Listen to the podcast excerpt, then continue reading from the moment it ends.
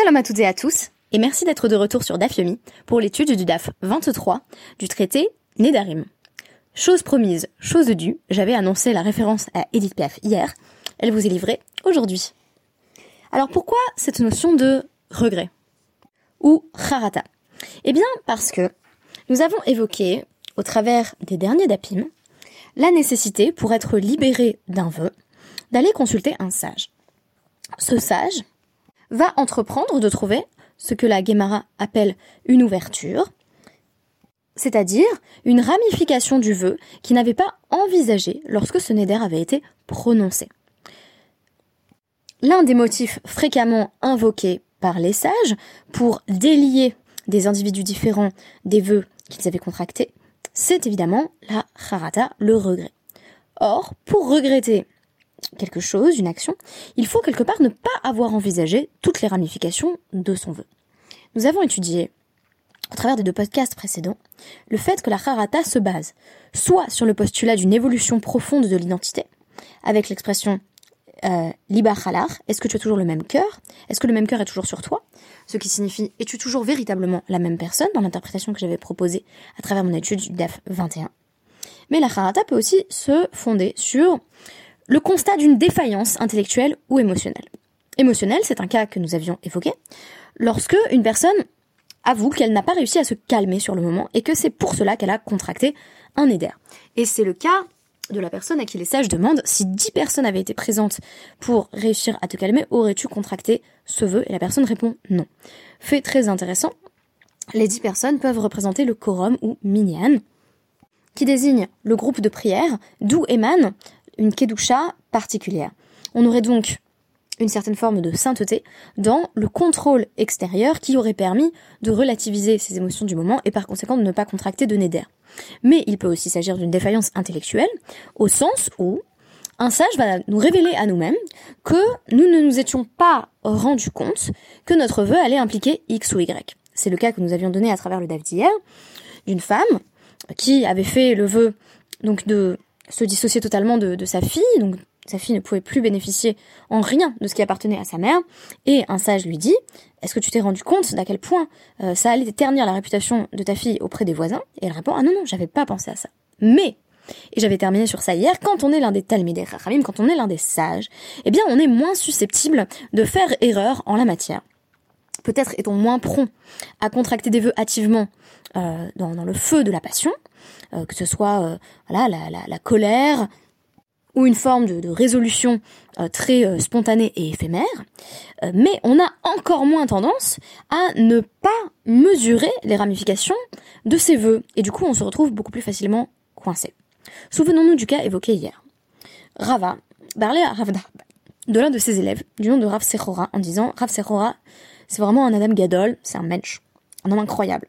Et donc, Rav Sechora se rend auprès de Rav Nachman avec un vœu à dissoudre. Donc, Rav Nachman va tenter d'appliquer la procédure habituelle. Est-ce que tu avais pensé à ça quand tu as contracté ton vœu? Euh, Nedarta adata deachi Est-ce que tu avais pensé à ça? Et Rav Sechora de répondre oui. Rav Nachman tente un autre prétexte. Mais de nouveau, Rav Sechora est tout à fait honnête et avoue qu'il avait pensé au fait que son vœu aurait telle et telle implication. C'est alors que Rav Nachman se met en colère et lui dit Rentre chez toi. Rav Sechora, de façon surprenante, va alors pouvoir se libérer lui-même de son vœu. Or, on n'envisageait pas jusqu'ici qu'il soit possible qu'un sage, parce qu'il est un sage, utilise sa propre parole pour se libérer. C'est également un chedouche, une nouveauté que l'on peut observer dans ce daf. Nefak Rav Sechora, ou Petar, euh, Pitra Lenafche. Rav Sechora est parti et il s'est trouvé une ouverture pour lui-même. Je rappelle qu'une ouverture, c'est une extension du vœu qu'on n'avait pas prévu, qui va être mobilisée et utilisée par un sage pour dissoudre le vœu. Puisque le vœu présuppose qu'on soit plein et entier dans ses décisions. Or, si on n'avait pas pu envisager la ramification X ou Y, on est libéré de son vœu parce qu'on n'était pas pleinement conscient au moment où on a fait ce vœu. Donc, euh, Rav va rapporter un passage euh, euh, du Pirkei Avot, donc au tout début du deuxième Pérec, donc en nous disant, au nom de Rabbi Yehuda Anassi, Eze hiderer yeshara euh, chez Yavor Loha Adam. Quel est euh, le chemin juste qu'une personne doit choisir? Kol shehi tiferet leosea vetiferet lo min adam. Donc quel est euh, le, chemin droit?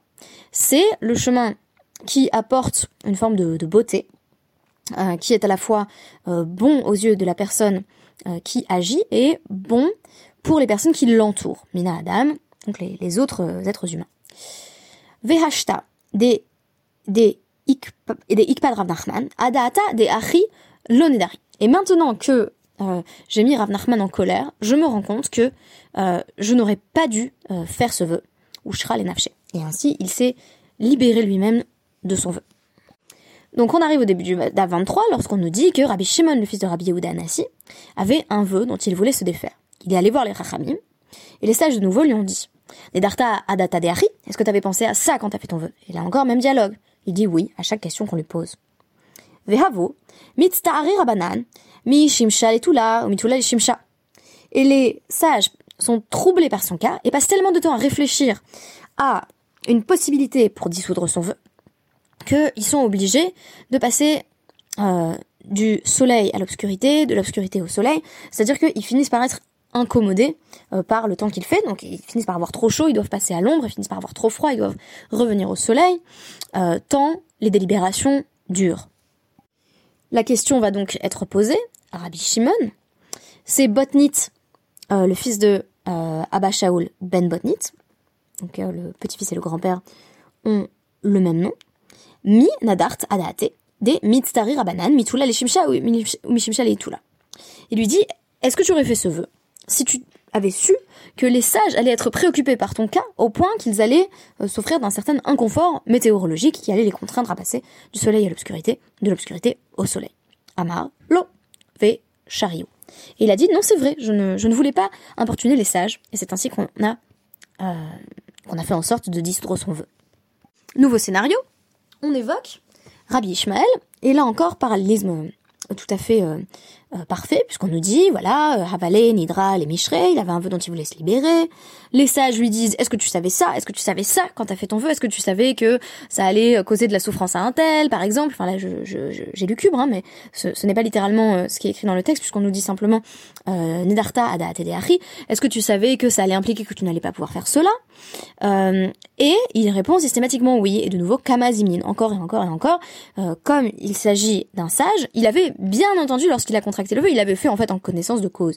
Donc, pour moi, derrière toute cette soudia, il y a la question de savoir, mais si une personne était pleinement consciente de ce qu'elle a fait, c'était pas une personne, voilà, énervée, sous le coup de la colère, qui, prononce un vœu, euh, qui avait pas du tout pensé à ce que ce vœu pouvait impliquer, là, on a une personne qui vraiment était pleinement consciente.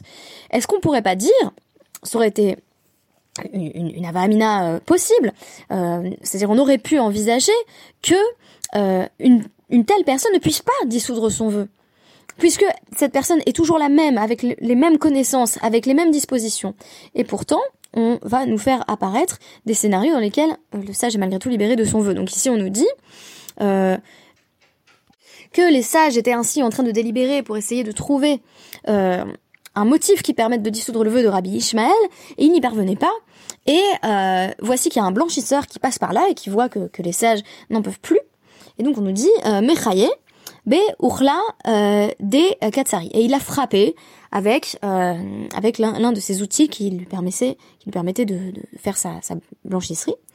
Et donc Rabbi Ishmael dit à ce moment-là Ah Adaata Demareli Katsara Lonedari.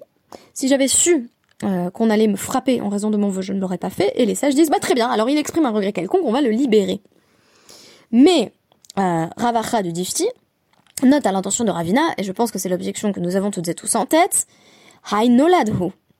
Mais ça, littéralement, c'est Nolad. Nolad, c'est une catégorie d'ailleurs qui intervient euh, en, matière de, de melachot, de, de, de, Shabbat et de Yom Tov, notamment dans le traité Betsa, qui désigne en général un objet qui n'existait pas dans le monde euh, avant le jour de la fête ou le jour du Shabbat. Et en tant qu'il n'existait pas dans le monde auparavant, il est tout à fait interdit euh, de l'utiliser. Et ici, on nous dit, euh, Nolad, donc ça veut dire c'est une situation totalement nouvelle.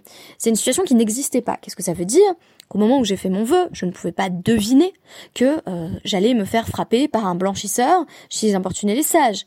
Euh, je ne pouvais pas sans doute deviner que j'allais importuner les sages en envisageant toutes les ramifications de ce vœu. Delo Masik Adata de Machele Katara. Il ne pouvait pas lui venir à l'esprit au moment où il a fait ce vœu qu'il allait être frappé par un blanchisseur. Donc, peut-être devrait-il s'en tenir au vœu qu'il a contracté, puisque ses regrets naissent d'une situation nouvelle et non pas de son regard rétrospectif, qui pourrait être teinté de honte sur ses choix passés.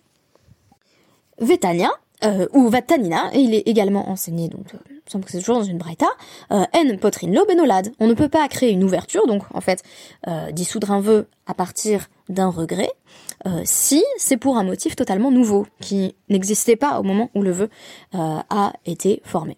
Réponse, à Marley, Hi, lave no euh, réponse donc de Ravina, non, non, c'est pas une situation totalement nouvelle, du moins ce n'est pas une situation totalement imprévisible, des shrichi euh, à picorer des Metzahari Rabbanan. Parce que nombreux sont les hérétiques qui importunent les sages. Et tandis que euh, donc la, la, la, traduction que, que j'ai trouvée en ligne euh, dit euh, il ne pouvait pas savoir que c'était un blanchisseur qui allait l'attaquer, euh, mais il aurait pu deviner que un hérétique quelconque allait l'attaquer. Euh, moi, c'est pas le chat que j'aurais eu, donc j'ai pas eu le temps de, je vous avoue, hein, j'ai pas eu le temps de regarder tous les commentateurs, vraiment par, par manque de temps. C'est une fin de semaine totalement chaotique. Mais moi, je l'aurais compris autrement. Je l'aurais compris. nombreux sont euh, les hérétiques qui, qui importunent les sages comme si une personne qui contractait un vœu était comparable euh, à, un hérétique. Euh, donc c'est une autre lecture, mais qui, là encore, responsabiliserait une personne qui contracte des vœux, même en ayant pleinement conscience de ce que ça implique, parce qu'après, une fois qu'on veut le faire annuler, eh bien, on demande euh, aux sages de, faire des efforts intellectuels incroyables euh, pour essayer de libérer la personne de son vœu. On voit qu'ici, bien entendu, les sages vont systématiquement trouver une manière de faire en sorte qu'une personne soit libérée de son vœu, et on reste rarement coincé avec un vœu dont on ne veut plus. Juste après, euh, je conclurai là-dessus, la Gemara euh, va évoquer la possibilité euh, de dissoudre un vœu en s'intéressant à ses conséquences qui n'auraient pas pleinement été prévues, y compris par les sages. Et ce qui m'a beaucoup intéressé là-dedans, c'est qu'on a affaire à une utilisation du vœu dans le cadre d'un chantage conjugale. Donc visiblement, on a différents types de vœux, on a analysé plusieurs, on a parlé de l'ascèse, qui est un vœu dont je disais qu'il correspondait euh, souvent à une tentative de réfréner sa propre libido, ses propres pulsions, parfois telles qu'on les voit reflétées chez quelqu'un d'autre, parfois telles qu'on les perçoit chez soi-même. Euh, je parlais euh, des vœux absurdes, qui consistent par exemple à s'interdire euh, sa femme comme sa mère, qui est là un vœu euh, irrationnel euh, basé sur une situation de colère. Je parlais des vœux de distanciation vis-à-vis d'une personne avec laquelle on ne souhaite en fait plus du tout rentrer en relation. Ici, on a affaire à des vœux de chantage qui permettraient potentiellement d'avoir le dessus dans une relation. Donc, on nous dit ici, Deveteu de Abaye, Havale Hahi Barta. La femme de Abaye, elle avait une fille d'une précédente union et Abaye a dit, bah, j'ai un, bon chidour pour elle, euh, les Koribai, qu'elle épouse euh, l'un de mes proches. Et Hi Amra, euh, les Kariva. Non, non, elle va épouser une personne de ma famille à moi. Alors, euh, j'ai envie de dire, au niveau génétique, peut-être mieux valu suivre Abaye, mais qu'importe. Euh, à ce moment-là, Abaye, qui visiblement... voilà, il, a à cœur de, de marier sa belle-fille à quelqu'un de sa famille. il dit, bah écoute, si si jamais cette fille fille, se marie avec quelqu'un de ta famille, euh, Titsar Hanati Alar. Euh, tu ne pourras plus euh, tirer le moindre bénéfice de moi. Et donc, que nous dit-on? Très intéressant. Azalat ve avarat aldaate. Donc, elle est allée, elle a, fait contre sa volonté. C'est-à-dire qu'elle est allée contre la volonté de son mari. Ve inasva les kariba. Et elle a décidé de marier sa fille à une personne de sa famille, à elle. Donc Abaye va voir Aviosef en disant je suis maintenant coincé avec ce vœu, j'ai une femme à la maison euh, et elle ne peut plus bénéficier de quoi que ce soit qui m'appartienne. Je suppose que ça a aussi une influence d'ailleurs sur la sur la, conjugalité, les relations conjugales. Et Rav Yosef dit est-ce que quand t'as fait ce vœu, tu tu tu t'imaginais qu'elle allait effectivement aller contre ta volonté? Et marier sa fille à qui bon lui semblait Et il répond ah non non l'eau charrer Rav Yosef. Et Rav là-dessus, va libérer euh, de, de son vœu. Euh, Sous-entendu, il y avait des personnes qui faisaient, euh, y compris des sages d'ailleurs, qui faisaient des vœux, euh, en, des vœux notamment conditionnels, comme c'est le cas ici, simplement euh, pour que la, la, personne en face prenne les propos de celle qui fait le vœu au sérieux. Donc on est dans une logique effectivement de rapport de pouvoir à travers un vœu, en disant attention, si tu fais pas ça, je vais contracter ce vœu Ce qui est intéressant, c'est que déjà ça nous montre qu'il y a un espace de libre arbitre là-dedans euh, qui est exploité par euh, la femme d'Availlé, donc elle dit bah, très bien que, le vœu s'applique. Et, euh, là-dessus, il y a une réflexion sur les conséquences du vœu. Est-ce que, au fond, toute personne qui fait un vœu fait un vœu en voulant vraiment que ce qu'elle avance se réalise, ou tout simplement pour marquer une volonté de séparation ponctuelle vis-à-vis d'une personne? Donc finalement, c'est la dernière modalité de regret que l'on que l'on exploite ici. Euh, et euh, ça nous montre effectivement qu'on a euh, différentes formes du regret et que même quand on n'a en fait pas de regret direct par rapport à ses actions, par rapport à sa parole, on peut avoir des regrets en quelque sorte a posteriori quant au fait que le processus de, de dissolution du vœu, de dissolution du vœu va fortement importuner les sages. Merci beaucoup et à demain.